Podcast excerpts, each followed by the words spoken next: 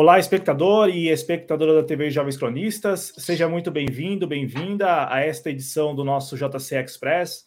Hoje, terça-feira, 9 de agosto de 2022, agora 19 horas 33 minutos. Programa bacana, bem bacana mesmo, até porque nós estamos aí na contagem regressiva para as eleições de 2 de outubro. Eu estou aqui abrindo o alarme que eu criei há um bom tempo para ir contando, né, fazendo essa contagem regressiva. Faltam aí exatamente 54 dias para as eleições de 2 de outubro. E nós temos aqui uma convidada especial para falar de um aspecto dessas eleições, né? A participação dos partidos de centro-esquerda, de esquerda, também como se articularam é, os partidos de direita após o período de convenções partidárias. Eu estou falando aqui da convidada que é historiadora, professora, também está aqui no YouTube. Inclusive, ela vai falar um pouco também do novo canal que ela criou. É a Ana Gisele Garcia Alanis.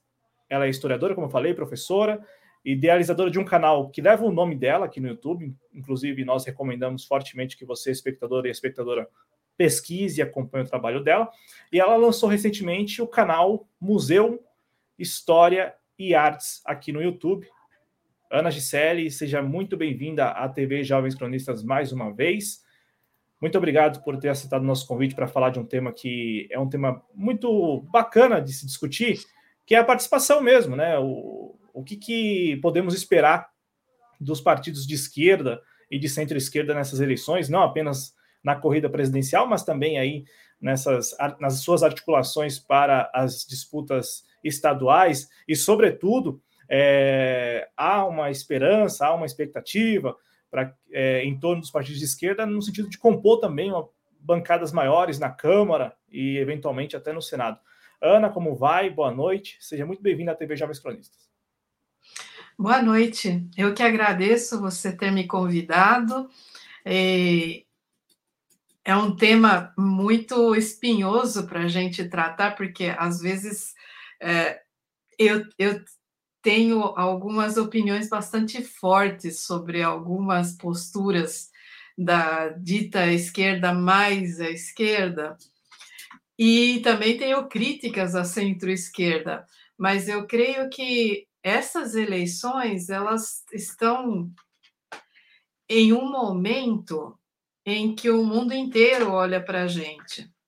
Diferente das eleições anteriores, em que o que se procurava era principalmente encontrar um caminho para o Brasil, essas eleições elas marcam um momento em que nós precisamos puxar o freio de mão para não cair no precipício.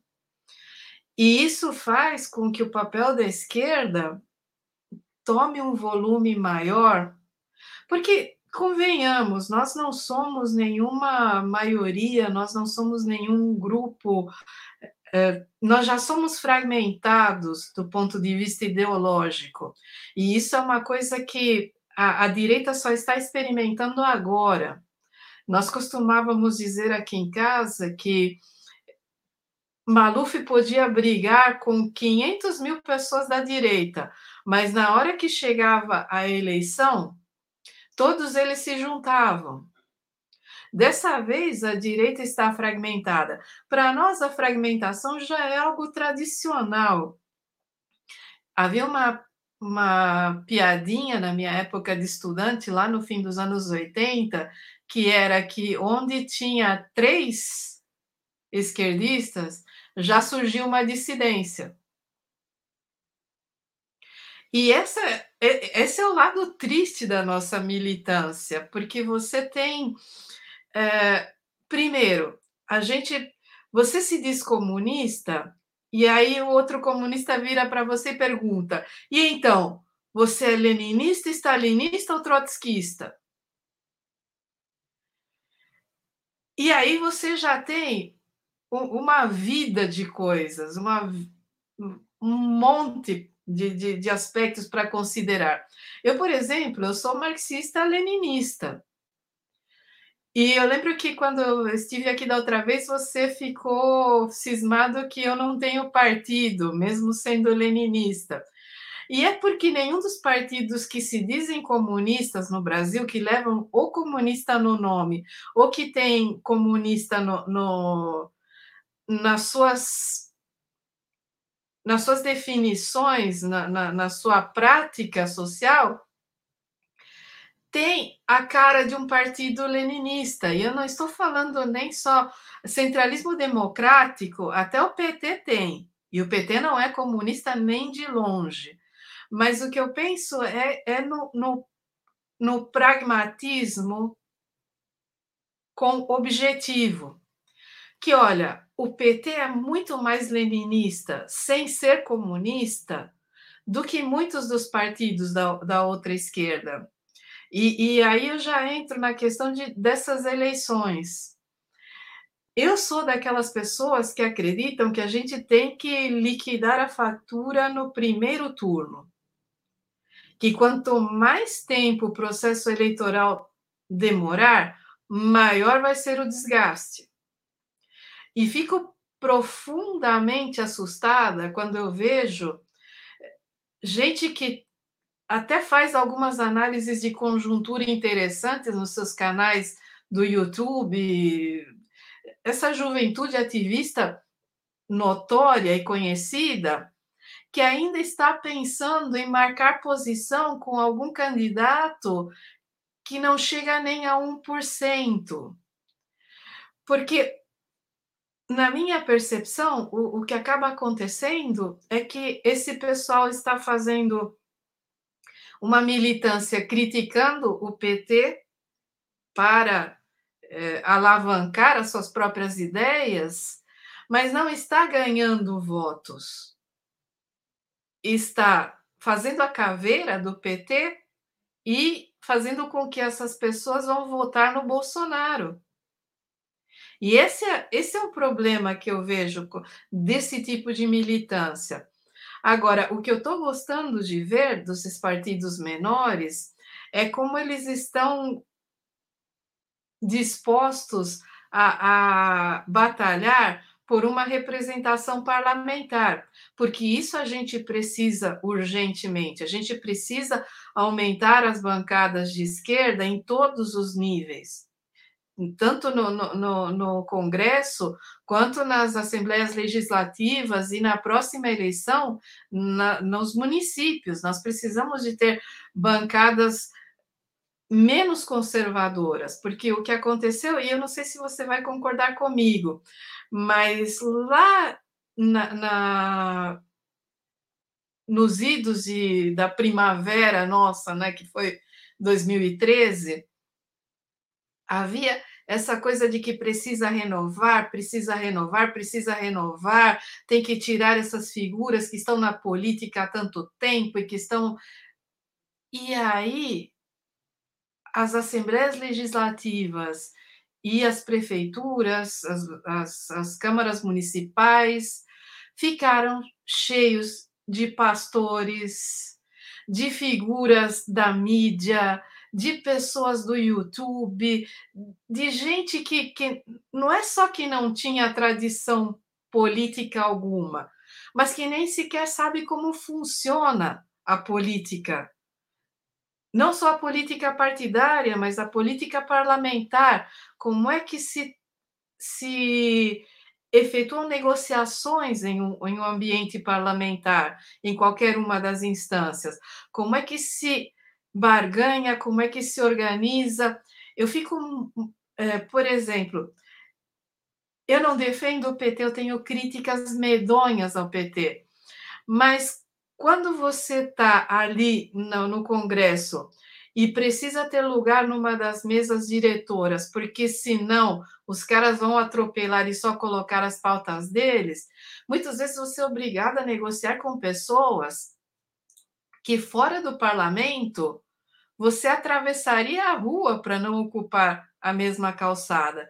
Mas ali no parlamento, você precisa, você precisa ser simpático, você precisa ter algum tipo de trânsito entre essas pessoas, porque não há a política não é para ser feita como o, o presidente atual faz, que é hostilizando todo mundo e, e, e criando rupturas. A política é para ser feita negociando, especialmente se nós somos minoria. E nós somos. Então, esse, esse em parte, é, é, é o meu maior medo para as próximas eleições, que a gente não consiga sair desse patamar de insignificância para alguns partidos. É preciso que, que, que tenha uma representação parlamentar, é preciso deixar a presidência para quem pode ganhar de fato e investir na representação parlamentar, para que esses partidos possam ganhar gordura para o futuro, para que eles não entrem na cláusula de barreira, para que eles não tenham que se fundir com outros partidos que talvez não tenham o mesmo viés ideológico e aí acabem sumindo. É preciso que esses partidos ganhem gordura. É preciso que eles investam mais na eleição parlamentar e, e parem de, de, de atrapalhar as alianças maiores. Porque é um jogo de cachorro grande. Não sei se você concorda comigo. Ô, Ana, eu quero fazer alguns comentários. E foi muito bom uhum. você ter voltado lá em 2013, né? É, 2013, 2014, porque aquilo que se preconizava ali, que se defendia nas ruas, né, pelo, pelas tais jornadas de junho, acabou é, se revelando na urna, porque muitos é, eleitos, e você citou aqui pastores, apresentadores de televisão, mas também uma galera que, é, como você destacou, estava aqui nas redes sociais. Claro, como as redes sociais não eram tão populares à época, nós desconhecíamos. Mas essas pessoas elas saltaram, deixaram de ser anônimas, deixaram de ser figuras das redes sociais e passaram a compor, é, a ocupar né, as casas, inicialmente ali, as casas municipais, no caso, né, as câmaras municipais em 2016. E em 2018 nós tivemos uma avalanche de figuras novas, assim, a tal da renovação, ela se concretizou, só que se concretizou à direita. Tanto é, vou dar um exemplo, nós temos uma presidenciável, que é a, a, a Tronic, né, a Soraya Tronic, é Soraya? É, me fugiu Sim. primeiro, é, é Soraya, é Soraya. Né? Soraya Tronic, que é senadora pelo Mato Grosso do Sul. E ela foi eleita, assim, basicamente do nada. É, e ela e... tem. É porque ela tem aquela rede de motéis temáticos, né? Ah, e, e mas ela, ela se diz, né, na, no, na biografia, ela diz que ela foi uma das líderes, né, dos movimentos de rua, daquela das jornadas de junho e também depois em 2014, 2015. Então, saiu também daquilo, a, a, apesar é, de ser uma empresária e tal, né, apesar né, disso, o que alçou a condição de senadora, muito provavelmente, foi ter é, é, surfado na onda dos movimentos de rua do verde e amarelo. A, a Carla Zambelli também, né? É outra conhecida porque chegou à Câmara dos Deputados graças às jornadas, enfim, graças ao, ao trabalho dela na Avenida Paulista lá, cuidando do, do, do, do banheiro é, do, dos, dos, manifestantes lá em frente à, à sede da Fiesp. Então, é, de fato, houve essa reno... assim, houve essa renovação à direita, né? Porque essas figuras foram alçadas graças às manifestações. Agora, em relação ao que você trouxe sobre ser é, briga, de, é, briga de cachorro grande, a disputa presidencial, e, e claro, é, reforçar que os partidos é, à esquerda mais revolucionários deveriam apostar suas fichas mesmo é, em de repente conquistar, nem que seja uma cadeira na Câmara Federal, né, na Câmara dos Deputados. Eu, eu penso que o, o, partido, e aqui é uma avaliação muito particular mesmo, eu acredito, que o partido ele deva ter autonomia e deve tomar as decisões que achar mais pertinente. É, então, o PSTU da vida, que lançou uma chapa presidencial e que vai disputar aqui em São Paulo, por exemplo, também o governo do Estado, que tem é, alguns, algumas candidaturas à, à, Câmara dos Deputados e também à Assembleia Legislativa, tem lá sua, sua, sua candidatura ao Senado, eu, eu acho que o PSTU, no entendimento dos seus militantes, disse que ah, vamos disputar, beleza, eu, eu, eu acho assim super plausível e, e acho que é pertinente. Agora, eu também não posso deixar de falar, concordando com você, que eu vejo uma figura como é, vou dar aqui nomes, né? Uma figura como um Altino Prazeres, que é o candidato do PSTU ao governo do estado de São Paulo, ou é, até a própria Vera Lúcia, que é a candidata à presidência da República. De longe aqui, não quero de maneira alguma deslegitimar esse, essa, essa decisão do PSTU, mas são figuras já conhecidas e que talvez poderiam chegar à Câmara dos Deputados, entendeu? Ou de repente à Lesp. Poderiam chegar. Ah, mas é muito difícil. Não, mas poderiam chegar, porque já são figuras conhecidas e que a gente sabe que a disputa a uma vaga na LESP, uma disputa na Câmara dos Deputados, é uma disputa bem menor, assim, infinitamente menor do que a disputa ao governo do Estado de São Paulo e à presidência da República. E isso vale também para as outras candidaturas mais à esquerda, né? Porque todos os partidos, e aí já vou aqui é, passar a palavra para você, Ana, o PCB tem uma chapa presidencial e também tem uma candidatura aqui no estado de São Paulo, mas não só aqui no estado de São Paulo, também tem candidaturas aí é, em vários estados. O PST, o IDEM, a Unidade Popular pelo Socialismo, que nasceu recentemente, né, que, que foi fundada há, há três anos, em 2019, também já tem uma chapa presidencial e também vai disputar alguns governos aí pelo, pelo, pelo país, é, também tem lá sua chapa a, ao Senado é, o PCB, PSTU e, o, e o, a Unidade Popular. Já o PCO, o PCO foi mais nessa sua linha.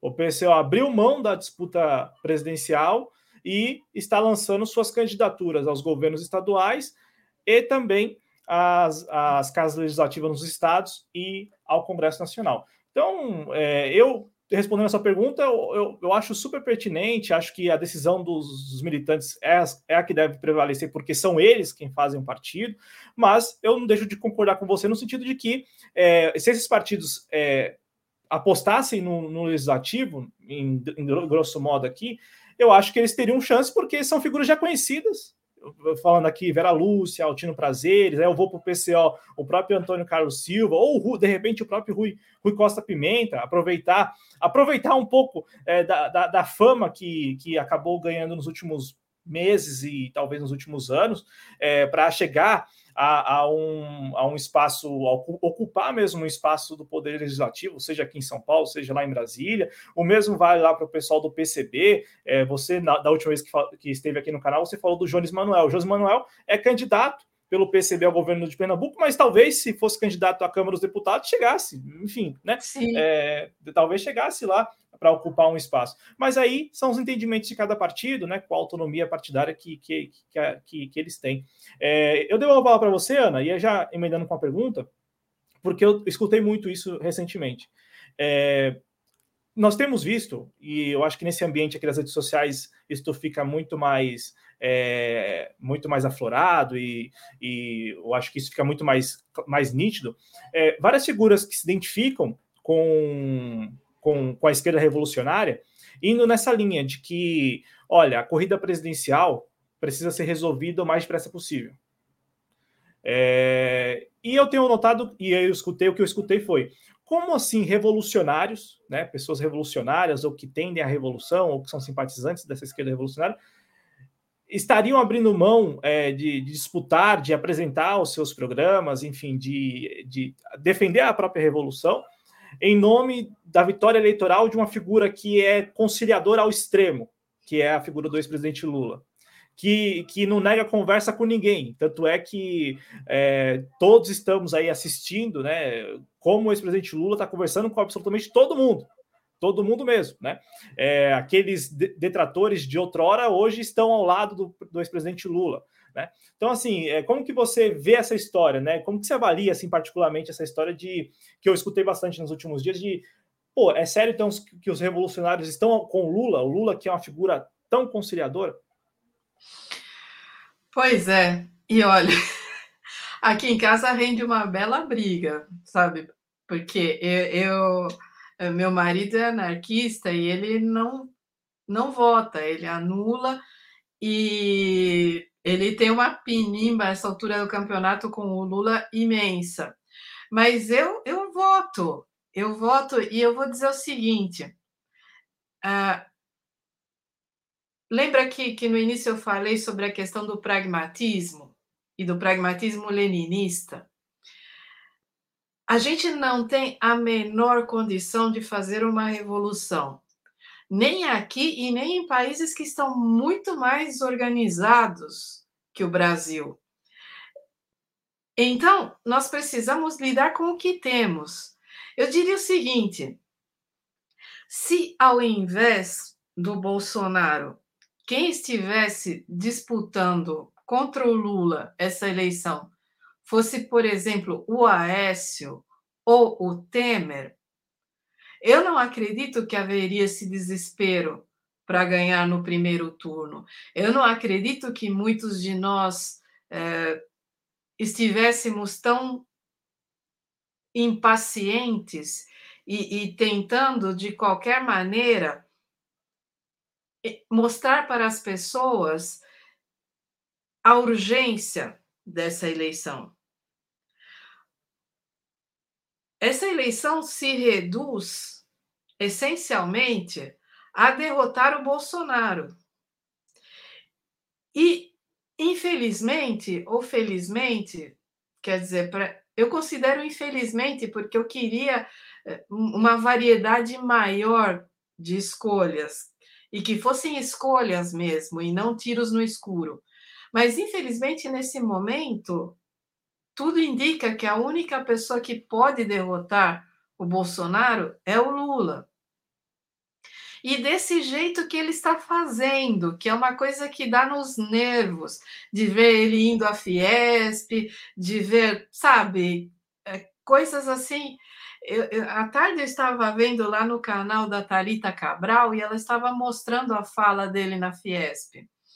E, aliás, quem tiver aí puder se inscrever no canal é Talita Cabral TV, é um canal super legal, tem um monte de vídeos dela cantando, ela é uma cantora incrível e ela faz essas lives que ela fala assim um pouquinho de política, e só que elas são essencialmente política, né?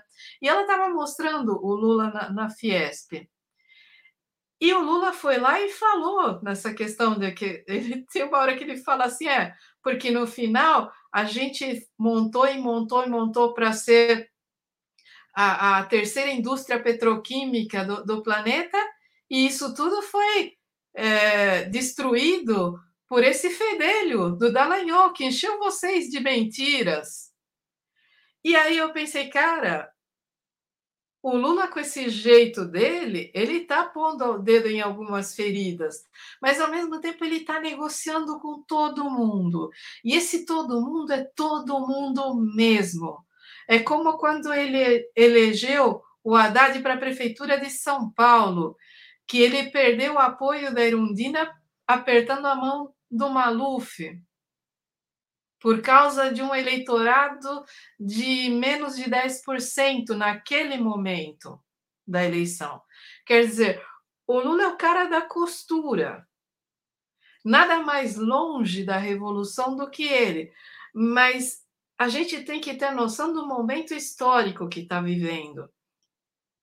E, e, um dia desses eu estava conversando com várias pessoas mais jovens, e sabe, com menos de 30 anos, e que, que estavam reclamando que, olha, como é horrível viver um momento histórico por causa da pandemia, por causa do bolsonarismo, por causa dessa coisa que, que a própria Sabrina fala, né, dos sintomas mórbidos. Quer dizer, acredita-se que, que esse modelo de capitalismo está agonizando, esse capitalismo neoliberal, mas enquanto outro modelo não surge ou enquanto não superamos o capitalismo, o planeta está desintegrando diante dos nossos olhos. E isso está roubando a perspectiva, está roubando o futuro dessa meninada mais nova, e está fazendo com que nós que somos mais velhos tenhamos que reavaliar muitas dessas questões. Eu reavalio a questão da revolução nesse sentido. Aqui nesse momento e nessa eleição, a gente não pode se dar ao luxo de sonhar com uma utopia para além. Quer dizer, já está sendo utópico pensar que o Lula vai poder resolver a maior parte dos abacaxis que esse governo está deixando. Que dirá pensar numa revolução. A gente não pode se dar ao luxo de ser utópico nesse momento histórico. E é horrível dizer isso, e é horrível dizer que a gente precisa de alguém como o Lula. Porque eu acho que essa altura o Lula tinha que ter criado pelo menos uma meia dúzia de lideranças significativas dentro do PT e está curtindo a aposentadoria, a lua de mel e, e, e tudo mais na vida. Não dá para pôr o destino do país no ombro de um cara só e muito menos de alguém que já está perto dos 80 anos. E, e a gente não consegue. Eh, o Barba Dialética que fala que precisa superar o Lula e precisa superar o PT, mas que a única maneira de superar os dois, nesse momento, é elegendo o Lula, porque é a única maneira de tirar o Bolsonaro. E aí eu penso, né, cara, eu não jogo sinuca, mas esse é o, aquele momento em que você está com a, a, a bola, né? E você só vai poder encaçapar essa bola se ela pular as outras que estão na frente. E como é que a gente faz? Eu, eu, eu me considero uma pessoa revolucionária mas não revolucionária de pegarem armas, porque nesse momento é insensato. Eu acho que a gente precisa revolucionar outras coisas nesse momento. O ensino, por exemplo. O ensino está precisando de, de uma reconstrução geral. A gente precisa pensar no que é plausível e no que é possível. Né? Isso também é ser revolucionário. Ô, ô Ana, e pegando como gancho isso, como que você avalia, já que, assim, pode me corrigir, mas já que se deve se conformar com essa situação de um histórico mesmo, desse, dessa quadra histórica, então, já que estamos vivendo essa quadra histórica, deve-se haver também esse espírito de conformação. Como que você avalia o papel das candidaturas, mesmo no sentido de conscientizar o eleitorado nesse sentido, porque você justificou, você aqui fez uma, justificativa a respeito da quadra histórica, do momento histórico e, e, do peso que, que há sobre esse momento. O Daniel Faleiros também, em vários programas, vem insistindo né, nisso que você resumiu de superar o PT e o Lula por meio do PT e do Lula. É, mas o, o papel da, da esquerda nesse, nesse, nessa conscientização para lembrar o eleitorado de que há, há, esse, há essa conformação porque estamos vivendo esse período histórico. Porque se não fosse assim, não haveria essa conformação, não haveria esse apoio, ainda que tímido, a, a uma candidatura que é a candidatura do ex-presidente Lula, que tem feito de tudo mesmo para agradar. Né? Assim, o Lula, desde que saiu da cadeia, principalmente depois que conseguiu na justiça anulação dos seus processos, ele não esconde que é ele quem busca os apoios. Né? Não, não, é o, não há um movimento contrário de reconhecimento da figura histórica política que ele repre representaria e, e, também do peso político eleitoral que ele teria. Agora, mais próximo da eleição, aí nós temos essas figuras que, da direita, principalmente, que vão colando ao Lula. Mas desde, se a gente pegar, desde que ele saiu da cadeia e desde que ele teve anulado os processos, ele é quem foi atrás. Ele é quem começou a mandar interlocutores para conversar sobre a possibilidade de chegar nessa corrida presidencial com todos ao seu lado, né? Que é o que ele ainda sonha, o que ele quer, que é que todos estejam ao seu lado. É, então, como que você avalia? Que eu acho que essa avaliação que você vai responder agora vai ser muito importante. É, do papel de conscientizar o eleitorado nesse sentido. Porque o que nós estamos vendo, ainda que vocês, e aqui eu falo, as, vocês que são mais revolucionários, têm dito que é só porque estamos vivendo nessa condição, nessas circunstâncias, porque se não fosse, é, mas eu não tenho visto a esquerda reforçar isso junto ao eleitorado. O que eu tenho visto, e aí eu não sou um cara que acompanha a eleição há muito tempo, mas acompanho em 2018, já tinha acompanhado em 2014. E, e aí, uh, no, nos comentários que eu faço, até nos programas aqui, uh, talvez as pessoas. Uh, eu, te, eu, sempre tento fazer aquele lembrete né, de que eu não sou muito identificado com nenhum partido, com nenhum movimento, com nenhum coletivo. E também não, não sou essa pessoa revolucionária, não tenho leitura, não, não estou próximo, nem convivo assim, é, muito timidamente, muito, com muito distanciamento. Eu digo isso porque, se eu for fazer uma comparação de 2014, 2018 e em 2022, os atores, alguns mudaram, mas a, a campanha eleitoral ela é muito parecida, guarda muitas semelhanças. E aí eu fico com essa dúvida, eu não sei se eu sou o único, mas fico com essa dúvida. É, já que estamos vivendo esse período histórico que seria inédito, por que as campanhas são tão semelhantes? Por que as propostas são tão semelhantes? Por que os programas são tão semelhantes? E até o comportamento de campanha, né, esse, nesse, nesse, nesse sentido de ter palanque, de usar do, do horário eleitoral para falar as mesmas coisas, ou quase as mesmas coisas que falou em 2014, 2018, 2022. Então, como que você avalia o papel da esquerda em conscientizar as pessoas, o eleitorado, nesse aspecto, aspecto do momento histórico que estamos vivendo?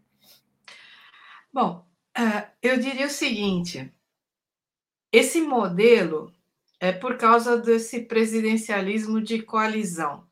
Se você olhar as eleições da década de 90, que são as que o Lula não ganhou, na hora dos palanques e na hora dos discursos, você não via diferença entre um candidato do PDS, um da Frente Liberal e um da esquerda fosse do PDT ou do PT. Todos eles tinham saúde, educação, emprego, segurança. Até a, a pauta da segurança era mais cara à, à direita do que à esquerda. A esquerda tinha mais ênfase na saúde e na educação. Mas os discursos eram muito semelhantes, e você ia para os debates na televisão e era enervante como não havia é, dissonância nos discursos. E isso por quê? Porque há nesse presidencialismo de coalizão uma política, e aí eu falo política no sentido menor, no sentido de uma etiqueta mesmo, de algo que, que todos é, conhecem e praticam, mesmo que não comentem, que é de considerar que o povo só tem valor como voto na urna, de não discutir com as pessoas, de uniformizar o discurso para dizer o que o povo quer ouvir e disputar o voto no tapa. Mas conscientização mesmo do público, dizer. Porque o que, que é a consciência? E, e essa é uma questão que para nós marxistas é muito cara. A consciência é quando você percebe quem você é no mundo, qual é o lugar que você ocupa no sistema, quem são seus antagonistas, quem são seus inimigos de classe? E o que, que está acontecendo à sua volta. A maior parte das pessoas não tem consciência, e mesmo dentro da direita, a direita é mais coesa porque ela tem um domínio ideológico através da religião e, e através de, de outros meios de, de que, que agregam pessoas, mas as pessoas não têm consciência de perceber como o mundo funciona, como é que funciona a economia exatamente, como é que funciona um governo, como é que funciona um parlamento. Eu brinco às vezes de que a única coisa boa que tinha na época dos militares e que acabou sendo descartada porque as pessoas não entenderam era aquela aula escrota de educação moral e cívica. Por quê? Porque se você prestasse atenção naquela aula, você saberia como é composto o Congresso, qual é a diferença entre União, estados e municípios, quais são os poderes, quais são as competências de cada um. A maior parte das pessoas nem sabe. Em 2013, o povo ia para a rua berrar contra Dilma, solicitando pautas que eram da prefeitura ou do governo do estado. A União não apita em passagem de ônibus. A União não apita em hospitais. É muito raro. Quantos hospitais federais você conhece? Eles são minoria. Os hospitais são municipais ou são do, do Estado. Então, as pessoas não sabem, elas não têm consciência de como funciona. E esse, esse é um dos problemas, porque como é que você vai desenvolver uma conscientização das pessoas se elas não têm sequer consciência do lugar onde elas estão nessa sociedade? E muitos, muitas vezes, quando a gente vai conversar, e eu tenho visto muito isso aqui no YouTube, você tem canais excelentes, mas que falam para convertidos. Porque, por exemplo, você consegue imaginar a Sabrina ou, ou a Rita Von Hunt conversando com o tio da quitanda? Com a linguagem que elas usam no YouTube? Eu consigo imaginar o Jones, eu consigo imaginar a Laura Sabino, mas, por exemplo, eu até consigo imaginar o João Carvalho, porque apesar dele ser muito prolixo quando ele está dando aula, no papo, quando você assiste Decrépitos, você percebe que ele é uma pessoa que se dá bem em ambientes diferentes. Mas a maior parte das pessoas que nesse momento está dedicada a essa ideia de conscientizar, primeiro que não fura a bolha, e segundo que quando fura, não tem uma empatia com, com ou não gera uma empatia entre outros setores sociais. E eu digo isso porque durante um tempo eu frequentei aqui em Campinas, há uns 10, anos atrás e, e durante a, o, o, golpe, porque a gente estava aflitíssimo para fazer alguma coisa para impedir, um grupo que chama Resistência Socialista, que é um, um, um micronúcleo do PT que com, com militantes da velha guarda, gente com mais de 50, 60 anos, e que tem um trabalho de inserção em comunidades, que faz é, é, o panelão popular, que, que faz horta comunitária, que, que encaminha pessoas para o SUS. É, é, é, um, é um grupo pequeno, mas é muito aguerrido. E, e você percebe a diferença com que esse pessoal mais velho faz a militância corpo a corpo na cidade. O pessoal mais jovem está muito obcecado com a tecnologia, com a rede social, com, com a maneira como a gente como a gente se posta aqui na telinha. Um e outro faz. A Laura Sabino faz bastante. A, a, a, ela participa de ações populares. O Jones também. Mas o que eu vejo dos outros é que é muito professoral. E esse é um problema. Eu acho que a esquerda deveria ir para a rua e dizer exatamente o que. Cuidado. O que é, o que está acontecendo? Que a gente está num momento em que não dá para piscar. Que se for para o segundo turno e deixar que o Bolsonaro agrupe as forças dele, periga até a gente perder mesmo com toda essa aceitação que o Lula está tendo, mesmo com todas esses, é, é, essas articulações que ele está fazendo. É, até porque aí, se você quiser já comentar, se você quiser comentar, né? É, não sei como que você tem, tem lido essas pesquisas, né? As pesquisas é, de intenção de voto e, e tudo mais. Eu tô, tô aqui lendo as mensagens que estão chegando pelo chat e, e, e, todas as que chegarem aqui a gente vai repassar a professora Ana Chicelli Garcia Alanis, lembrando que ela é historiadora, tem dois canais aqui no YouTube, um leva o próprio nome é, dela e o outro é um canal que ela vai falar um pouquinho mais para a gente, ela que está lançando um outro canal aqui no YouTube, com é um enfoque bem diferenciado também, né? É, e tem pergunta aqui no chat para Ana. Então, quem estiver nos acompanhando ao vivo, deixe, enfim, perguntas, questionamentos, deixe o like, se inscreva aqui no canal se ainda não for inscrito ou inscrita e mande o um link aí nos seus grupos do WhatsApp, do Telegram, independente do que as pessoas pensam nesses grupos, mande, mande aí o link para que elas conheçam o trabalho dos Jovens Cronistas e também da Ana, o Jovens Cronistas, que é um canal independente aqui no YouTube. Ô, Ana, não sei como você tem lido essas pesquisas, né? Porque tem pesquisa para todos os gostos, como sempre. Né? Como sempre, pesquisa de intenção de voto. Eu até fiz um comentário com o Adriano recentemente no programa aqui do canal que, é, dependendo da pesquisa, você tem um viés claro para um lado ou para o outro. E veja como, é, no caso do Partido dos Trabalhadores especificamente, tem um instituto de pesquisa que sempre dá um viés para o PT, né? tem, um, tem um viés mais ao PT e ao Lula. Eu me refiro ao Vox Populi, por exemplo, que em 2018 chegou a publicar uma, uma, uma, pesquisa de intenção de voto na véspera da eleição, falando que a disputa terminaria 51 a 49 para o Haddad. Né? E não foi isso que aconteceu. Né? É, assim como nós temos hoje um instituto, que é o Paraná Pesquisa, que, que tem recebido recursos do governo federal e, e tem lançado pesquisas que apontam um, um cenário bem mais disputado entre o ex-presidente Lula e o presidente Bolsonaro.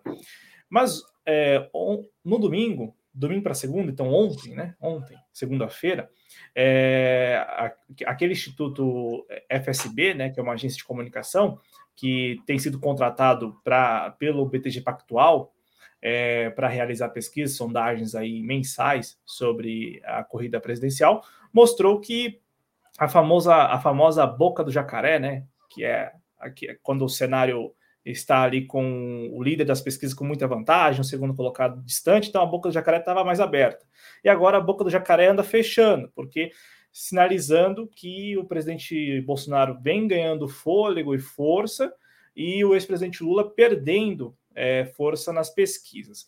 É, tanto é que, passados aí já três meses, desde maio, maio, junho, julho, é, muitos analistas têm apontado que há uma tendência muito clara de queda para o ex-presidente Lula, e ainda não se sabe se dá para falar que, o, que há uma tendência é, de crescimento do presidente Bolsonaro. Fato é que a diferença vem caindo. Uma diferença que no início do ano muita gente já comemorava, tinha, já tinha a, é, gente discutindo a, a esplanada dos ministérios, né, como que ficaria a partir do ano que vem, e aí, a cada dia que passa e a, a cada vez mais próximo das eleições, a diferença vem caindo. Como que você tem feito as le... a... que leituras você tem feito essas pesquisas, todas elas, enfim, as que são divulgadas, e, e também é, como que você viu e vê é, o famoso franco favoritismo do Lula? Porque tudo bem que o Lula é uma figura muito conhecida, foi presidente por duas vezes, foi preso, né? É, muito provavelmente ganharia as eleições de 2018 se não tivesse sido preso.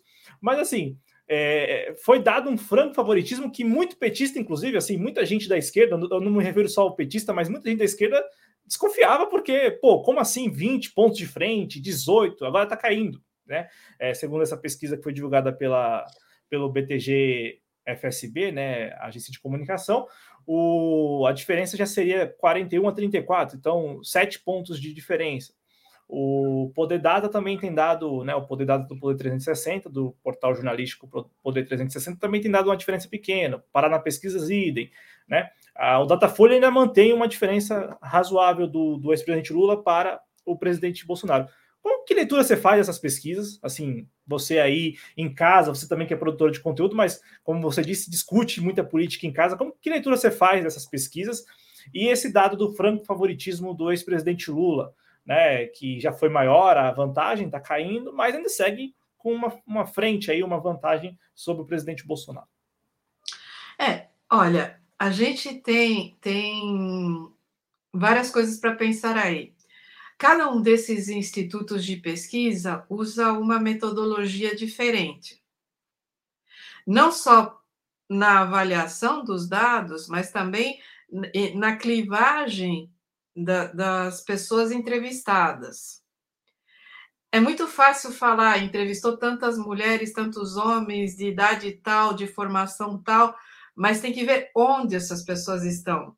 Porque uma coisa é alguém de 30 anos, formado é, a duras penas e que vive em um bairro de periferia, e outra coisa é alguém de 30 anos que tem todas as vantagens de um pai endinheirado, que se formou super bem, que nunca teve um dia de preocupação na vida e que está entrando na vida com o futuro garantido porque a família tem negócios, sabe? São, são os dois podem ser homens e, e ter a mesma é, o mesmo grau de instrução, mas a classe conta nesse momento a questão da leitura dos dados também. Eu creio que, que há não há uniformidade nos institutos de pesquisa na hora de montar, e, e, isso é uma coisa que faz com que pessoas mais ignorantes acreditem que nenhuma pesquisa presta. A questão é que quando você vai avaliar uma pesquisa, você tem que ir lá e olhar, sempre vem a metodologia que foi aplicada. E você precisa se informar o que significa aquela metodologia. É assim que se lê uma pesquisa. Pessoalmente, eu creio que essa, esse franco favoritismo do Lula naquele início era residual dessa coisa da trajetória de menino Charlinho, que além de todas as coisas que ele teve que superar na vida, ainda por cima foi preso injustamente, amargou 500 dias de cadeia, sendo que a ideia que as pessoas têm é que nesse país ninguém vai para a cadeia. Você já reparou? As cadeias estão cheias, esturricando de gente pobre, de gente negra, de, de, de gente que não tem como se defender, mas para o cidadão médio, ninguém vai para a cadeia nesse país. Né? Aí o Lula foi preso, amargou o chilindró e saiu, e de repente, pessoas que, que estavam descascando o PT começaram com esse discurso: não, mas de fato ele era inocente. Gente como o Reinaldo Azevedo, que os bolsonaristas colocam hoje ele como um comunista, e o cara foi uma das piores coisas que aconteceu para o PT e para as esquerdas em geral. A, a inserção desse cara no rádio e depois na, na rede social teve um fator destrutivo medonho em alguns meios sociais. E de repente o cara estava lá dizendo: Poxa, mas a Lava Jato não presta, a Lava Jato fez isso, isso, isso errado, a Lava... e depois começam a aparecer coisas. Então, no, o Lula pegou essa, essa coisa, esse, esse impacto de que, olha, ele superou mais essa, e é candidato. Então, muita gente, né? Agora, que à medida que o, o ano eleitoral fosse transcorrendo, ele ia ter uma, uma desidratação, isso é previsível. Isso sempre acontece. A, a, os candidatos favoritos eles começam largando lá na frente e, e à medida que o tempo passa, com tanta exposição e, com tanta vidraça para os outros atirarem pedras, eles vão desidratar um pouco. A questão é se essa tendência de desidratação do Lula vai ser acompanhada por um crescimento de fato do Bolsonaro. Porque aí a gente tem até como o Bolsonaro é um cara sui generis. Porque ele é o maior inimigo de si próprio. Ele abre a boca e só sai bizarrice, só sai grosseria, só sai estupidez. E chega um momento em que as pessoas começam a ter vergonha de apoiar. Nos setores mais fanatizados, isso ainda não aconteceu. Mas é o que a gente falava antes de entrar na live sobre o livro do Guerão em vários setores da classe média, é capaz até de votarem nele, lá escondidinho na urna, quando não tiver ninguém vendo. Agora, da porta da zona eleitoral para fora, eu duvido que essas pessoas vão assumir ou que vão vestir a camiseta dele. Então, é uma incógnita quem está respondendo às pesquisas e que está dizendo que vai votar nele. E, e, e eu penso que a gente ainda vai ter o impacto dos debates, se é que eles vão existir. Que, olha, a, a, aqui no Brasil, debate não ganha eleição, mas já fez candidato perder a eleição. E, esse, e essa é uma coisa para se considerar. A questão desse auxílio ridículo, que ele está fazendo as pessoas se estapearem para receber, mas que vai criar pelo menos um, um mês ou dois em que vai parecer que a economia está não vai recuperar a economia, não vai acontecer absolutamente nada, mas vai criar uma ilusão. Inclusive porque vai permitir que as pessoas que estão recebendo auxílio se endividem ainda mais. E isso, isso é, essa, essas coisas a gente tem que considerar, que eu acho que, que as pesquisas que forem feitas em meados de setembro, a gente vai ter que olhar com uma atenção maior, porque aí vai ser a reta final e vai ter que ser o momento do tudo ou nada. Nesse momento, ainda há muita coisa por definir. E não deveria, porque a gente está há menos de dois meses. Não deveria ter tanta coisa em aberto ainda. E, e também, é, não sei se você concorda, mas é, não há, não houve, não houve ao longo desses quatro anos e não há também neste momento nenhuma resistência no sentido de explorar é, que trata-se de um, ainda que isso possa parecer exaustivo, mas é preciso lembrar as pessoas. Você disse muito bem, né? as pessoas estão se estapeando para ter acesso aos 600 reais do Auxílio Brasil. Estão mesmo. E, e já há um clima, eu falo é, hoje mesmo, conversando com algumas pessoas próximas no meu trabalho, já há um clima de que os preços estão caindo, os preços dos alimentos, né? É, que a gasolina caiu e que agora as pessoas vão começar a receber 600 reais.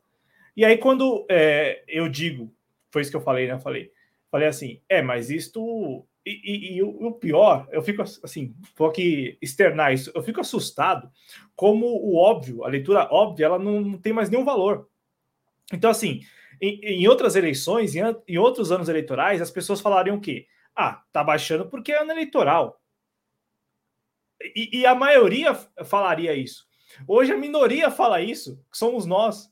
A maioria acredita piamente que não, que não é uma estratégia eleitoral ou eleitoreira, sobretudo quem apoia o governo. É, pra, pra, não sei se é para a gente ver o nível é, de idiotização das pessoas, não sei, não sei, mas assim, o grau já de é, da mística que você falou na live lá sobre o livro do Gueran, não sei, acho que as pessoas estão, estão é, as pessoas estão vivendo numa realidade paralela mesmo, né? Porque em qualquer ano eleitoral, as pessoas teriam esse pé atrás, essa pulga atrás da orelha. Falar assim: pera, ó, o preço da gasolina está baixando porque nós estamos em ano eleitoral. O preço do café, que não baixou ainda, mas pode baixar, é porque estamos em, eleitor, em ano eleitoral. Nós vamos receber 200, os, os beneficiários do Auxílio Brasil vão receber 200 reais a mais até dezembro. E o governo insiste em falar que é até dezembro, e mesmo assim, aqui em nível de sociedade, as pessoas estão acreditando que não é por causa das eleições é porque estamos vivendo um contexto de guerra lá na Ucrânia, que ainda rende isso, né? As pessoas se apegam a isso. Então, assim, é, é Ana, não sei se você concorda, mas é, não há ninguém para falar para essas pra, as pessoas e falar com alcance, falar com falar para as massas que é, estamos vendo o, o maior crime eleitoral assim possível acontecer com a conivência das instituições, porque passou no Congresso, foi promulgada, foi uma PEC. Então, assim, não foi, não foi nem de autoria do desgoverno Bolsonaro, mas beneficiando o desgoverno Bolsonaro. Os, os congressistas foram lá, promulgaram duas PECs, né, no caso, uma PEC, é, especificamente a respeito da, da, da ampliação desses programas, reforçando que tem prazo de validade, mas nem assim as pessoas estão acreditando. E é, eu, eu acho que muito do, do possível crescimento do presidente Bolsonaro nas pesquisas, eu acho que eh, será porque foi promulgada essa PEC. Eu acho que dá para colocar na conta dessa PEC. E essa PEC contou com o apoio de setores da esquerda, da oposição no Congresso, ou oposição de maneira geral no Congresso, até porque, como a gente conversou aqui no canal em algumas vezes, é, o, o, o, o parlamentar de oposição também vai encontrar o eleitor e a eleitora na rua, e esta pauta, como essa pauta esteve na mídia, esteve, não está mais na mídia, mas esteve na mídia por, por muito tempo, o eleitor, a eleitora iria cobrá-lo. Ainda mais se ele ou ela tivesse votado contra. Pronto, aí o eleitor iria condicionar o voto naquela figura ou não ao voto sim ou não na PEC. Então ele foi lá e votou sim. mas não há nenhuma resistência, assim como não houve nenhuma resistência é, no sentido de denunciar mesmo. É, tanto é que eu não sei se você também concorda, Ana, mas é, meio que o, o primeiro, segundo, terceiro anos do desgoverno Bolsonaro ficaram no passado.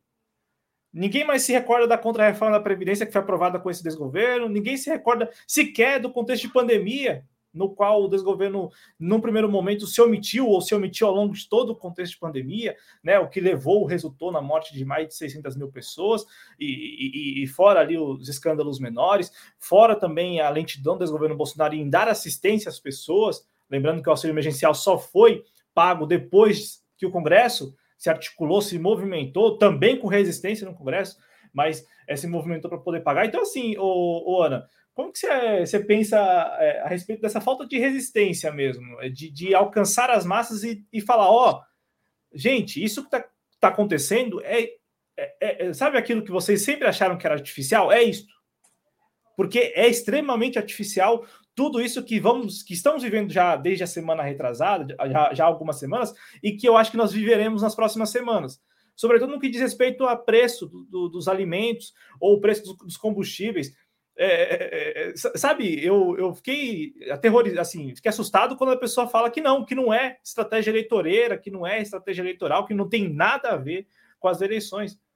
E isso em outras eleições eu acreditava que as pessoas, e via as pessoas falando muito disso, né? Ah, só porque é ano eleitoral. Você sabe que isso só está acontecendo porque é ano eleitoral, né? Como que você vê isso, né? Da falta de, de, de, de de resistência mesmo, no sentido de falar às massas, anunciar às massas que o que está acontecendo é, é um movimento artificial para comprar o voto mesmo. Né? Ainda que a gente tenha algumas poucas pessoas sabendo e reconhecendo isso, nós temos, assim, em contrapartida, milhões de brasileiros que têm uma simpatia com, pelo desgoverno Bolsonaro que, que estão reconhecendo que não, não, não é uma estratégia eleitoral. Na verdade, trata-se de uma medida é, de um governo atuante que, que, que dá uma resposta a um problema que a sociedade brasileira vem é, convivendo de algum tempo, que seria a alta no preço dos combustíveis, a inflação e também o preço dos alimentos. Bom, a minha irmã está aqui comentando que muitos sofreram lavagem cerebral pelos pastores vigaristas de igrejas caçaniques. É a minha irmã. Eu, eu, um abraço para ela. É, eu diria o seguinte: houve, não é só uma lavagem cerebral, houve um sequestro do bom senso. E o bom senso foi substituído pelo senso comum. E a gente sabe que o senso comum é problemático. Que quando você nivela, que quando você homogeneiza, você cai na manipulação ideológica. Isso, isso sempre acontece. Não, não, não tem como você criar determinadas linhas discursivas sem apelar emocionalmente para as pessoas e capturar essa capturar as pessoas pelo medo. Se você olhar toda a trajetória do, do bolsonarismo, é, desde a mamadeira lá com, com a genitália até agora, essa, essa coisa das cartilhas do Ministério da Saúde, é sempre um pânico moral, é sempre um medo, é sempre algo que apavora as pessoas. E é claro que no ambiente da pandemia, esse governo nasceu de braçada, porque os piores medos de muita gente se realizaram ali.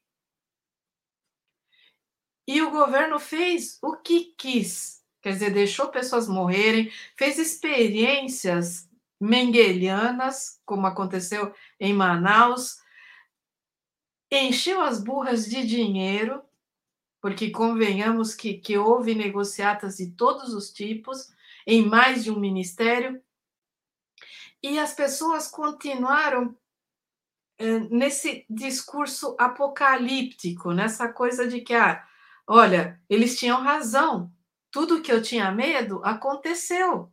E, e, e a minha única luz é esse governo. E é assim que muitas pessoas estão agindo. Elas estão agindo como se a única barreira entre a total destruição da cristandade e, e, e do, do, do, status quo dessas pessoas fosse esse governo, que nós, se, se fôssemos chegar, nós, nossa, que a gente ia destruir tudo, que a gente ia proibir as igrejas. Há um discurso, e, e, e aí há, há, várias coisas. A, a grande imprensa se omitiu em tudo, em tudo nessa trajetória. Inclusive porque a pandemia ainda está aí. As pessoas falam como se a pandemia tivesse acabado. Nas últimas 24 horas, morreram mais de 360 pessoas. Quer dizer, ainda estão morrendo pessoas, ainda estão se contagiando pessoas, já são seis, mais de 680 mil mortos, não há vacina suficiente, porque muitas, muitos municípios lavaram as mãos dessa questão. E as pessoas olham e, e, elas estão vendo um, um, universo que é um universo paralelo, elas foram sequestradas. E aqui eu queria fazer, eu vi algumas de relance, algumas das perguntas, e, e eu acho que eu posso uh, meio que amarrar à vontade, isso. À vontade, é. Se quiser até puxar alguma aqui, você diz, a gente já faz a leitura então, à vontade. É, o Rafa tinha falado lá em cima sobre a questão de que a esquerda está é, essa mesma, né? De, de, deixou de lado o debate sobre combater a desigualdade social e a pauta dos trabalhadores para se de, focar no identitarismo. Primeiro que isso é uma mentira. Isso é uma mentira. É, essa ideia de, de identitarismo é uma maneira das pessoas se ressentirem para o fato de que hoje, quando a gente luta por igualdade social e justiça social é para todo mundo, sabe? É para o movimento LGBT, é para os movimentos negros, é para todos os cidadãos. O trabalhador em si, hoje, ele não é monolítico, ele não está associado a sindicatos, ele não está. Existem pouquíssimas categorias organizadas e o que existe é uma uberização total, aquela coisa de que você, é, se você é CPF ou CNPJ, quer dizer, todos nós somos PJinhas. Quanta, se você olhar para, para o que se. Não existe uma classe trabalhadora, porque, primeiro, não há consciência de si, não há consciência de classe, não há consciência ao pertencer a nenhuma tradição de luta, de resistência ou de batalha. Então, quando a esquerda vai para o diálogo social, nesse momento ela está querendo atrair todo mundo e defender todo mundo ao mesmo tempo. Eu não acho que isso fragmente a luta, pelo contrário, eu creio que se a gente conseguir criar consciência nos mais vastos setores da sociedade, a gente vai crescer mais fácil. A questão do trabalhador é uma questão que a gente precisa focar para muito além da organização em sindicato, para muito além da, da batalha pela volta da CLT, por destruir a reforma trabalhista, por, por retomar nossos direitos. Isso é claro que é necessário, isso é para ontem. E qualquer plataforma de esquerda está nisso. A questão é: e as pessoas que estão de fora disso? Já existia terceirização, já existia é, aquela coisa da informalidade na época do Fernando Henrique. Não existe uma classe trabalhadora há muito tempo. Defender os direitos do trabalhador implica em defender os direitos de todo mundo que trabalha de uma maneira ou outra. E aí nós temos que ter todos os movimentos sociais juntos. Então, eu me ressinto muito quando se fala que a esquerda foca no identitarismo, porque é, a ideia de que se eu luto a partir de uma plataforma feminista, eu estou deixando de lutar pelo trabalhador, é uma bobagem, porque nós mulheres trabalhamos também. O que nós queremos é que o nosso trabalho seja reconhecido e que nós tenhamos os mesmos direitos que os homens. E isso vale para as pessoas trans isso vale para as travestis, para o pessoal LGBT em geral, que também tem é, meio que um gueto separado entre os trabalhadores. Você está entendendo o que eu quero dizer? A gente, quando fala em criar consciência e quando fala nessa questão do sequestro do bom senso, é porque as pessoas saem falando: olha, a esquerda é isso, a esquerda é aquilo, e até as pessoas que são de esquerda ou que têm simpatia pela esquerda acreditam. E agora me diz, quantos de nós estamos por aí dizendo que, que, que tem que deixar de lado a luta pela derrubada da reforma trabalhista em detrimento, sabe? Sabe? Quantos de nós estão dizendo isso? Não estão, ninguém está. A gente quer englobar todas as lutas. E é aquela coisa, para que se tenha a, a, derrubada da reforma trabalhista e para que a CLT seja cumprida, você tem que reconhecer os direitos da, da, reprodutivos das mulheres. Isso é parte. Isso é parte. Você tem que combater o racismo, porque isso é parte também.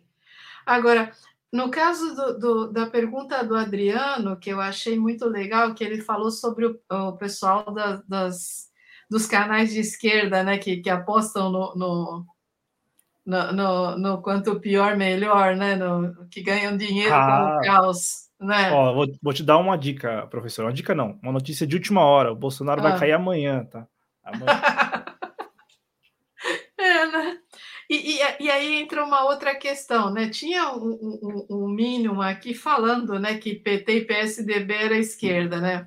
E aí você vê como as pessoas acreditam em qualquer coisa, quer dizer, PSDB jamais foi esquerda, nem sequer na origem. Ele é um partido de centro-direita desde o momento em que foi fundado. Aliás, ele é o partido da Rede Globo. Como é que ele vai ser um partido de esquerda? Não tem nem como.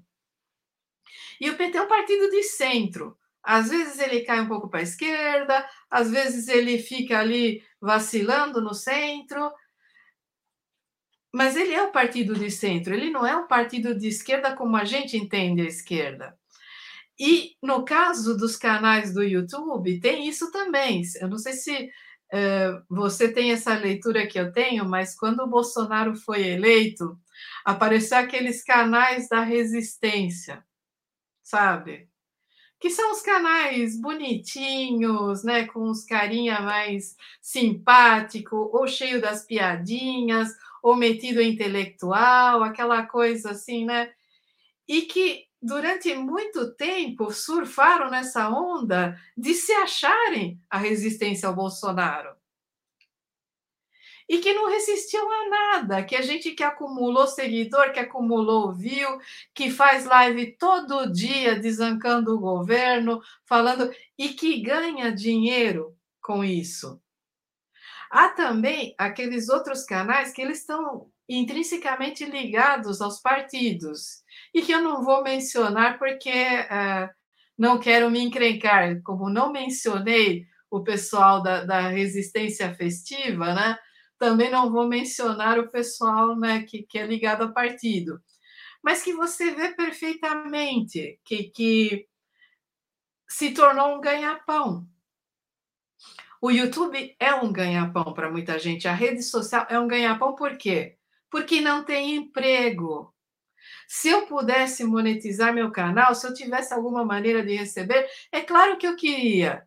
Eu estou desempregada há mais de 10 anos, sabe? Eu lavo, passo e cozinho e, e produzo o meu material aqui. O meu apoia-se tem nove pessoas. Eu tiro dinheiro suficiente para pagar a conta de água aqui em casa. Então, é claro que muitos desses canais aumentam né, a sensação de caos para ter mais é, likes, para ter mais contribuições, para parecer que estão fazendo alguma coisa. E não se conscientiza ninguém, porque para você conscientizar, primeiro você tem que desenvolver na pessoa a consciência de si. Se a pessoa não tiver consciência de si, você não vai conseguir desenvolver consciência política nela.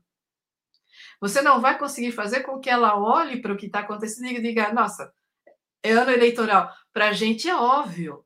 Para a gente é tão óbvio que muitas vezes a gente nem formula isso, porque todo mundo deveria estar vendo. Só que não está, porque o bom senso foi sequestrado, né? E aí, ó, ó chegou, né, o povo, a Grazi, a Talita, o Ceia, né?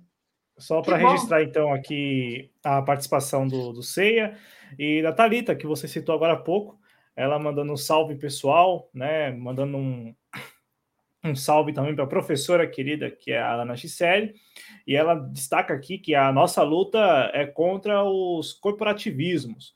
A Grazi também chegou aqui, fez uma contribuição, muito obrigado, Grazi, pela contribuição, e, eu gostei muito da sua expressão, professora, é, de sequestro, assim, que, que, sequestraram muita coisa ao longo desses últimos anos, sequestraram mesmo, assim, é, é, o, o, Adriano, eu lembro da gente no ano passado ter feito a cobertura do, do primeiro de maio do PCO na Praça da Sé, né?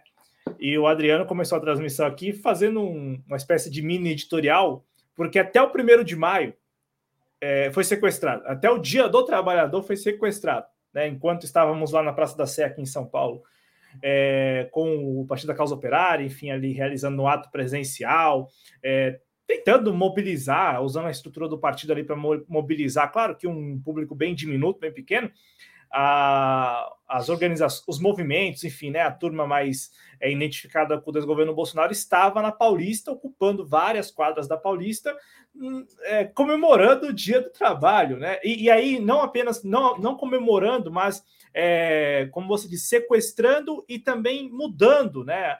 A, o sentido do, do, da data. Tanto é que no, no ano passado, acho que neste ano eu sei que foi pela liberdade, algo assim, e no ano passado foi também, acho que nesse sentido, de liberdade, dia, dia de defesa da, da, da, liberdade. Então, assim, sequestraram a data e mudaram também o seu sentido. Eu falo isso como exemplo, porque em vários outros aspectos também houve esse sequestro. Mas o sequestro do bom senso, eu gostei dessa expressão, porque houve isso. Você, em, em última instância, é isso. As pessoas não têm mais bom senso, então elas é, reproduzem o senso comum e basicamente vão vivendo as suas vidas assim. E, e, é muito perigoso isso, né? Porque nós estamos falando de um movimento de massas, eu acho. É, não sei se você concorda, mas é um movimento de massa. Eu, eu, eu, escuto isso de um. Meu pai também, meu pai que é mecânico e ele, ele tem notado muito isso. Ele fica impressionado, e olha que meu pai é um, é um sujeito assim, é, um, um tanto alheio, né? Mas ele fica impressionado como as pessoas elas falam a mesma coisa, principalmente quem apoia o desgoverno é, se tem uma pessoa que tem uma história, uma trajetória, fala uma coisa. Aí vem outra pessoa com outra história, outra trajetória, mas fala a mesma coisa, repete, é como se fosse um discurso pronto mesmo e, repetido. É, e, e, ele, fica ele fica impressionado e a gente aqui também, que fala, pô, como assim? Pessoas com histórias diferentes, distintas, que não se conhecem, mas que estão reproduzindo o mesmo discurso e com as mesmas palavras, até às vezes o mesmo tom de voz, e, a, e, e também, em alguns casos, a, a mesma contundência. Né? Em, algum, em alguns casos, até a mesma abordagem. Então, isso preocupa, preocupa bastante. O, o professor, para não tomar mais o seu tempo, agradecendo demais aqui a, a sua participação na TV Jovens Cronistas, é, o, o pessoal aqui até lembrou né, que quando você falou da, da Globo, o Adriano e também o próprio Rafa, né, é, é que há, há uma coerência, né? Já que a Globo é comunista, então faz sentido o PSDB ser de esquerda, né? E há uma coerência, claro que é. não, né, gente? Mas, é, como eles pensam dessa forma, há uma coerência, haveria algum tipo de coerência aí dentro. Ô, professora, é, reforçando aqui o agradecimento do projeto, a sua participação, e, e, o nosso canal também, assim, o canal é monetizado, é, mas só nós sabemos aqui é, o, o, quanto nós, e, e, e assim, é, é, engraçado que aqui nunca teve, nunca teve pleno emprego, né? Quando um está desempregado, o outro está empregado e vice-versa. Nunca teve pleno emprego no Jovens Cronistas. Isso vale até para os outros cronistas também. Mas é, só a, gente, só a gente sabe, né, o, quanto a gente tenta trabalhar fora mesmo dos Jovens Cronistas para tentar manter o espaço. E você que é produtora de conteúdo há muito mais tempo do que a gente, está é, tá nessa estrada há, há, mais tempo, é, com certeza já passou por situações muito mais difíceis e está passando por situações difíceis também. Mas o, é, é, impressionante como é tudo feito na raça mesmo. Assim, acho que isso resume muito bem, né? Assim, é feito na raça porque não há apoio e não, não é porque as pessoas que acompanham não querem apoiar, porque muitas que acompanham não conseguem apoiar mesmo. Não tem recursos assim sobrando para poder falar, ah, vou dedicar dois reais, cinco reais por mês para este, para que, é, sabe? E, e em, em, contrapartida, do outro lado, jorra dinheiro, né? Jorra, sempre jorrou. Eu lembro das manifestações que foram feitas ainda no, no desgoverno Temer e depois no, no início do desgoverno Bolsonaro, né? Contra a contra-reforma da Previdência. Enquanto um sindicato conseguia no máximo um carro de som na Paulista, no máximo levar um carro de som, um, um pequeno carro de som, os caras se mobilizavam para defender a Lava Jato e defender o Sérgio Moro e mobilizavam lá, de, assim, eu não vou falar dezenas, mas pelo menos 10 carros de som na Paulista, fora, né? Fora toda a mega estrutura de divulgação e tal. Então, é assim, sempre jorrou dinheiro do lado de lá e aqui isso falta e falta demais, né? Então, todo mundo que faz conteúdo aqui faz. Geralmente, o pessoal que faz aqui faz na raça. Aqueles que não conseguem, que não fazem na raça é porque estão recebendo algum, algum recurso por fora. E aí, sim, é uma questão do veículo, que deve ser discutido entre eles e tal, né? Eu, eu, me, eu questiono muito, e, e, é uma. Até foi um, um, dos pontos que me surpreendeu quando eu cheguei aqui no YouTube, porque eu tinha uma ideia de mídia independente, assim, com, assim que eu não tenho mais hoje. Eu é. lia mídia independente falava, não. É... Agora, quando eu cheguei aqui, e até cheguei aqui que eu falo no YouTube e passei a ter contato também com alguns outros produtores de conteúdo, até alguns desses grandes veículos aqui da, da, chamada mídia independente, aí você percebe alguns hábitos, alguns comportamentos assim que você fala, que você pensa, pô, essa pessoa jamais faria isso, que você jamais pensaria que aquela pessoa fosse capaz de fazer aquilo. E aí você fala, pô, o que, que é isso? Aí você entende, nicho de mercado, você fala, pô, é um negócio, é um negócio, é uma empresa. E em resumo, eu fico assim, eu fico muito, eu fico incomodado ao ponto de não assistir mesmo. É, quando eu vejo figuras que até pouco tempo atrás, ou é, se a gente quiser considerar há 10, 12 anos atrás, não apenas escrevia para veículos que criticavam a esquerda de maneira geral, como ele próprio, a pessoa, a própria pessoa escrevia e assim em coluna. Então, portanto, é a opinião, era a opinião da pessoa, não é? Não é porque ah, estava trabalhando ali como um repórter nem nada. Era um, um colunista, portanto, dava a sua opinião e a sua opinião era aquela. E me estranha, assim, demais a pessoa que chega hoje e fala o contrário sem se justificar. Citou o Reinaldo Azevedo, mas o Reinaldo Azevedo insistentemente se justifica e ele não é um cara que se identifica com a esquerda. Né? Tanto é que, uhum. como você falou, ele tem feito críticas a específicas e alguns elogios específicos, mas mudou, não é que mudou, falou assim, ah, não, agora eu tô. Não. E também tem um, tem um cálculo de lixo de mercado, óbvio, né? É, porque ele tem um espaço na rádio e, e, e, aqui em São Paulo, principalmente, no mesmo horário, tem um programa muito identificado com a direita. Então, seria interessante ter esse conteúdo é, também identificado com um público mais à esquerda, de centro-esquerda. Eu falo porque nós somos, eu fui muito ouvinte, né? Não sou mais, mas já fui mais ouvinte do programa dele e conheço vários colegas que, que também já escutaram escutam o Reinaldo Azevedo. Então, resumindo, ô, professora, que, que você espera? Assim, resumindo assim, o que, que você espera é, dessas eleições? É claro que eu não estou pedindo para você falar aqui quem vai ganhar, quem vai perder, nada disso, óbvio, né? Mas assim, com toda a bagagem que você tem no YouTube, é, nessas discussões na sua própria casa e também com outros produtores de conteúdo aqui nas redes sociais, é, o que, que você espera dessas eleições assim é, particularmente mesmo. É, muita gente, assim, eu conheço várias pessoas que estão ansiosas. Eu tinha lido até na Folha de São Paulo que muita gente procurou médico por ansiedade, né? Não consegue, é, já, já, já não consegue mais aguardar essas eleições, especificamente essas eleições de 2022. Então, por que, na sua avaliação, essas eleições são diferentes? E o que você espera, assim, você, Ana Gisele Garcia Lanis? Bom, Honestamente, eu espero chegar viva, sabe? Não, chegaremos, chegaremos. É, eu, eu, sabe, chegaremos. Não, não infartar, não tomar um tiro de algum bolsonarista, não, sabe? Eu quero chegar viva. Mas eu espero que, que, que a gente consiga, pelo menos, ter um fôlego. a minha batalha para que a gente defenda um, um, essa, essa opção de liquidar tudo no primeiro turno é porque eu percebo que ninguém aguenta mais. Você tem razão, as pessoas estão com, com ansiedade, tem muita gente deprimida, tem muita gente com problemas de saúde. A gente vem apanhando sem parar desde 2015.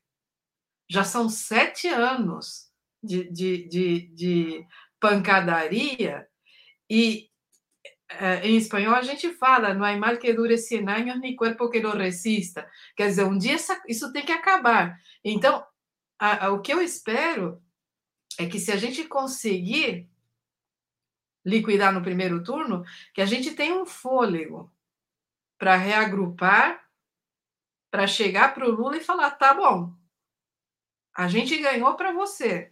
Agora, meu filho, né? Mete os peitos, chacoalha a bunda e vai fazer alguma coisa, porque ninguém aguenta mais. Ninguém aguenta. E, e é tal história. Se for para o segundo turno, vai ser um massacre ainda maior. A gente corre o risco de perder. E eu não consigo nem imaginar mais quatro anos de Bolsonaro. Sabe? É uma coisa que o meu cérebro se recusa a lidar com essa possibilidade. Porque eu não, não quero ficar doente. Quer dizer, se acontecer, eu vou lidar com isso quando acontecer. Mas o, o que eu espero é que a gente consiga fôlego, que a gente consiga respirar, que a gente consiga chegar no dia da eleição com a possibilidade dessa vitória.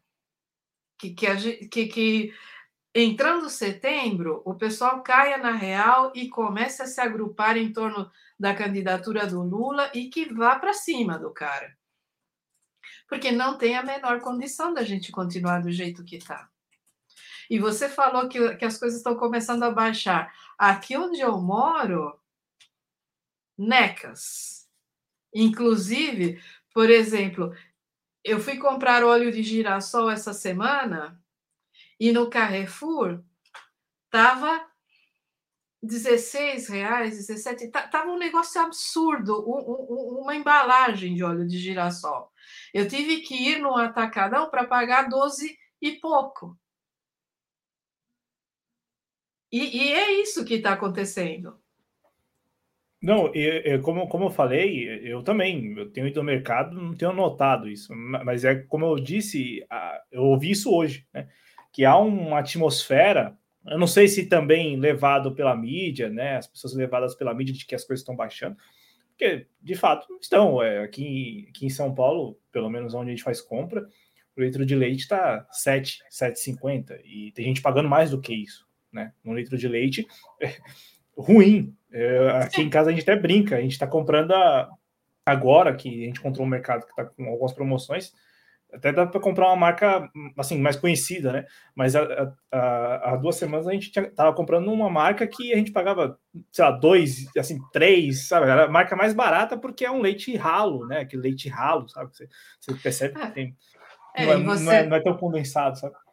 É, você tem que, que olhar na embalagem para saber se é leite, porque agora eles estão sacaneando nos produtos, né? Que é, agora, se o cara é, é produto lácteo você sabe que não é iogurte, sabe? É, é, é esse tipo de coisa. E, e, aquela coisa assim: você pega um, um leite que estava R$ 3,50 e você achava caro há um ano atrás, e hoje, se você encontrar na oferta por seis, você compra correndo. Porque no, no... E se tiver dinheiro, compra mais de uma caixa ainda. Se tiver dinheiro, Sim. você fala, vou comprar para é, a promoção. Sim, se a validade for boa, você pega e compra. E, e, como é que a gente fica? Eu já tive o meu quinhão lá no. Quando aconteceu, começou a pandemia e tinha. Deixa eu dar um oi para o Merlin, né, que, que chegou agora, né? E quando começou a pandemia, muita gente ficou apavorada com essa questão de que a gente tinha que fazer isolamento e não podia ir ao mercado toda hora. Eu lido com estoque desde a época do FHC. Porque como no, no, no, no, caso do canal, né, que um está empregado, outro não está, essa coisa assim, aqui em casa também, acho que só teve pleno emprego quando eu fazia doutorado. Depois é sempre quando um tá, outro não tá, e a gente vai se, se virando.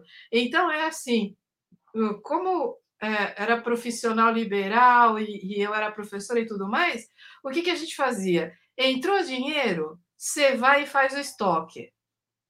Porque se no mês que vem não entrar dinheiro, pelo menos aqueles produtos essenciais você tem para passar. Então, eu gerencio muito bem estoques. Quando começou a pandemia, a gente chegava a ficar 15 dias em casa, sem, sem, sem sair, 10 dias, porque, porque eu conseguia é, organizar a compra dessa maneira. Mas aí é que tá. Aí as coisas começaram a aumentar de preço, aí as coisas começaram a mudar. Hoje eu olho assim e às vezes a gente acaba comprando as coisas porque pensa: se eu não comprar agora, semana que vem vai estar mais caro. Não, e é assim mesmo. E, e, como eu falei, se a gente tem um dinheiro sobrando, ainda compra muita coisa, assim, para aproveitar a promoção, aproveitar a promoção do dobro do valor, em resumo, né? Como você falou. É. Ô, Ana, é, para a gente encerrar aqui, eu quero pedir para você falar um pouco do seu novo canal. É, você tem um canal aqui no YouTube, quero só também aproveitar.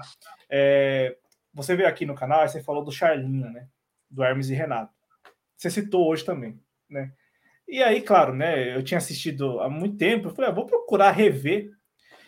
E, e assim, a gente tem feito essas coberturas aí na rua, e a brincadeira aqui com minha com o Adriano, e com a minha namorada também, que me acompanha algumas vezes, é que nós somos os charlinhos da cobertura, porque a gente sai tão longe para chegar a cobrir alguma coisa.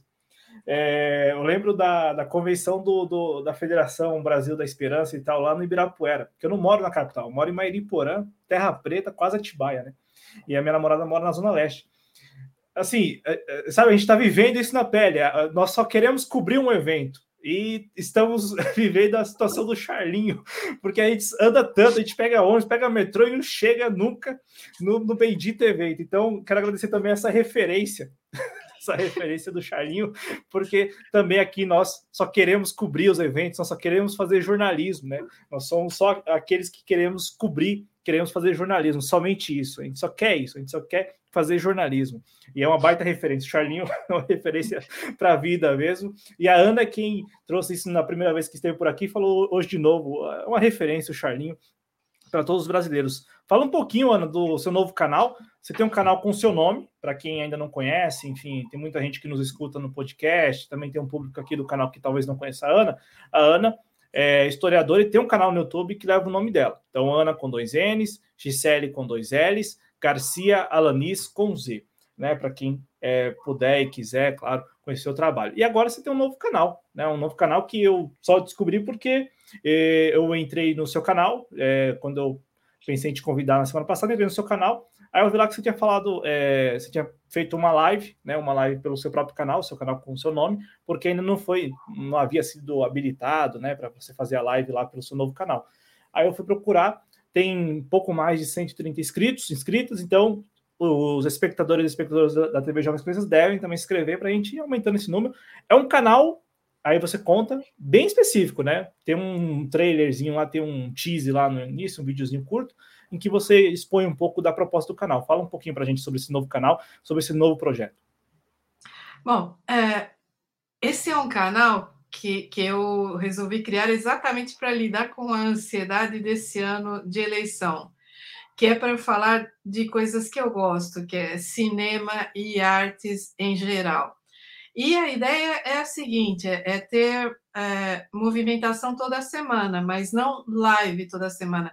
As lives são quinzenais e quinzenalmente eu, eu faço assim: uma semana eu lanço o curtinha e na semana seguinte eu faço a live sobre o tema do curtinha. Então, o primeiro que eu fiz foi sobre o nascimento de uma nação, do D.W. Griffith, aquele filme de 1915.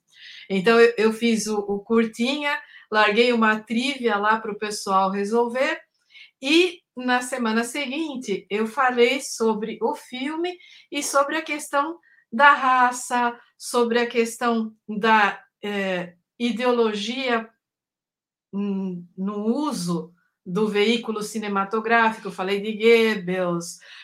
É, é, a ideia é pegar e juntar história e dar contexto às obras, quer dizer, dar contexto aos filmes, porque é uma coisa que muita gente vira e fala assim: ah, mas por que, que esse filme é um clássico? Eu vejo isso muito, eu vou, eu vou, acho que no mês que vem eu vou trabalhar com Cidadão Kane. Eu já vi muita gente, né, falando: "Ah, mas esse filme é horrível, é lento, não sei o quê, não sei o quê. Por que, que é um clássico? Por que que falam que é o melhor filme que já foi feito?".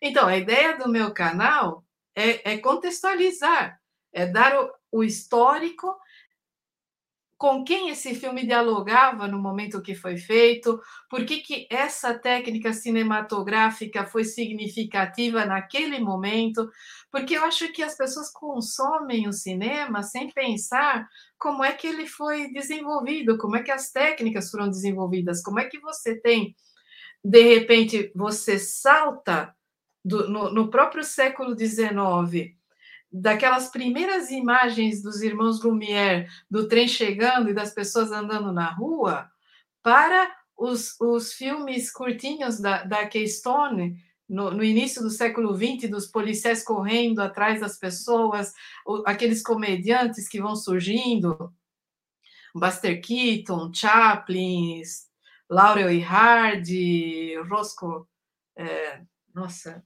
o Roscoe Arbuckle, e, e como é que isso vai, quando chega no Griffith, isso se transforma numa linguagem. O filme Nascimento de uma Nação é horrível, é racista, é medonho, mas ele define a linguagem do cinema pelos próximos 60 anos. O cara sai de curtas de até 20 minutos para lançar um filme que tem três horas de duração, contando uma história com começo, meio e fim, e com referências históricas, e com uma narrativa que acaba cativando e fazendo com que a Ku Klux Klan tenha um revival. A Ku Klux Klan estava quase acabada e por causa desse filme ela se reorganiza. Então é importante entender o contexto dos filmes, o contexto histórico, o contexto ideológico e por que, que as técnicas de cinema se desenvolvem da maneira como se desenvolvem. Então, o, o projeto do canal é esse. Na trajetória, eu também quero falar um pouco de escultura, sabe? Michelangelo, Bernini, Cesare Canova, e quero falar um pouco de, de pintura também, é, Hieronymus Bosch, é, Provavelmente eu, eu quero fazer um episódio sobre o Guernica de Picasso, mas eu já tenho uma lista de filmes também. E amanhã vai ter live. Eu lancei o curtinha semana passada falando sobre o, o Hannibal e, e, a invenção do serial killer pelo, pelo FBI, né? Essa, o desenvolvimento de toda aquela pseudociência do FBI e como isso impacta na sociedade e, e, e tem uma resposta. E é isso, amanhã eu vou, às 8 horas, eu entro na live falando sobre o Hannibal. Amanhã, quarta-feira, 10 de agosto de 2022, então, canal Museu, História e Arte, né? Para quem está nos escutando apenas, Museu com M no final, tá? Então, é. Museu, é. História Sim. e Arte. E não é porque eu estou esnobando com latim, não. É porque Museu é o nome de um filme de serial killer japonês que eu adoro. E que até, até pretendo fazer um episódio sobre ele. E, e para quem está assistindo, e deve, não sei se notou, né? Mas a, a Ana tem um, tem uma biblioteca, né? Então tem vários livros atrás dela ali, e tem logo um ali, né? Ó, serial killer. Eu vi aqui de longe, ó. Não é ah, isso? Ah, essa, aqui, sim, ó. mas essa, aqui, essa é, essa estante é da minha filha. Ah, então pronto, então passou para a filha também gosta. Ó, olha lá, é, então... tem lá o cereal é, eu não sei, estou só vendo o serial daqui, né? Mas e tem é. lá, tem lá, tem o clássico Laranja Mecânica, ah, então a, a filha da Pro, é. a filha da Pro é. também. A minha filha, minha filha é formada em artes visuais e, e, ela tem toda, ela, ela até tem um canal aqui, tem dois canais no YouTube, um que tem o nome dela, que é Debbie Garcia, e o outro que chama Entre Textos, em que ela trabalha com essas coisas da cultura pop, da cultura japonesa. Mas é, eu faço as lives daqui do escritorinho dela, porque o Wi-Fi, onde está a minha biblioteca, não pega. Tem duas paredes que, que, que, que, separam, sabe? Quer dizer, esse escritorinho aqui tem a cozinha de um lado e só depois. Então, tem, tem duas paredes que separam, e isso é para já basta para o Wi-Fi não funcionar. Então, é, normalmente eu gravo vídeos, às vezes, lá no, no, que é onde eu gravei todo o cantinho da história e estou gravando interesses temáticos, né, lá para o canal que tem o meu nome, mas as lives eu, eu, eu só posso fazer daqui, senão não tem sinal. É, nesse caso, então, é o Wi-Fi, né? Não é a nossa internet estatal que não funciona, não, né? Não, é, é, é ah. é, o, é, é, a net. Ah, então a internet, a internet, então é Wi-Fi, a internet estatal funciona lá na casa da Pro. Ana, assim como a internet estatal funciona muito bem aqui na minha casa, e eu acho que em, em todos os domicílios brasileiros, a internet estatal que nós temos no Brasil, ela funciona plenamente bem. Quem reclama é porque não, não sabe né? o que é, não sabe o que é ter internet privada, viu? Quem reclama é quem, é, né? não sabe o que é ter internet privada. Não, e não sabe o que é morar na Venezuela. Ah, claro. Até porque na Venezuela não tem cachorro.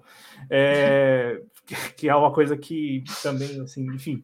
Ô, Ana, muito obrigado, viu, pela sua participação. Como eu não sei se eu disse nesse, nessa live, que a gente vai passando o tempo, a gente não, não lembra mais do que a gente falou no início do programa, pelo menos eu não lembro de ter dado esse aviso, mas esse aviso, esse convite, né?